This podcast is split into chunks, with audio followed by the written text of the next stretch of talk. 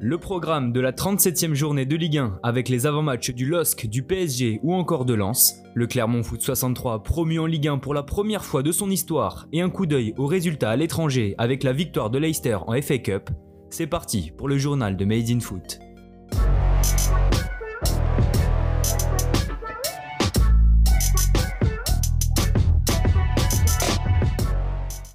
De l'enjeu à tous les étages. Le titre, l'Europe et le maintien se jouent ce soir à 21h pour cette avant-dernière journée de Ligue 1, édition 2020-2021.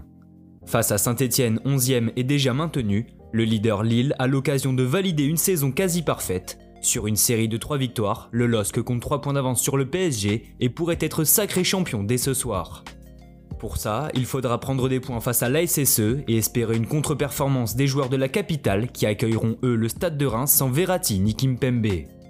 Qualifiée cette semaine en finale de la Coupe de France au même titre que Paris, l'AS Monaco devra elle battre le Stade Rennais 7ème face à des Bretons en quête de Ligue Europa. L'objectif est simple pour les hommes de Kovac, gagner pour garder son petit point d'avance sur l'Olympique lyonnais 4ème.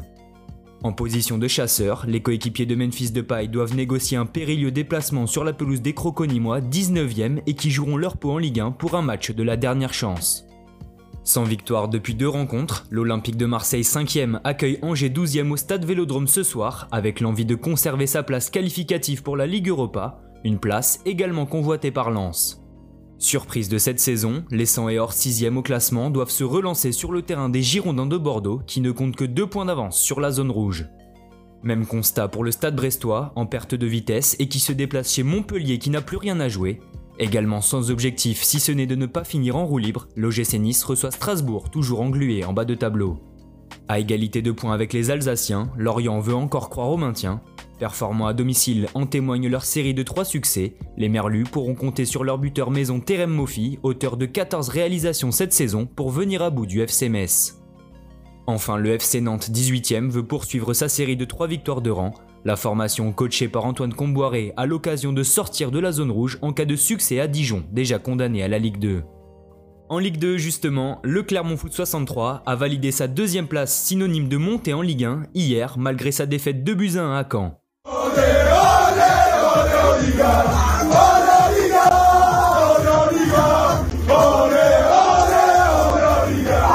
Pour la première fois en 31 ans d'existence et après 14 saisons dans l'antichambre du football français, l'équipe coachée par Pascal Gassien, élu meilleur entraîneur du championnat, va connaître les joies de la Ligue 1.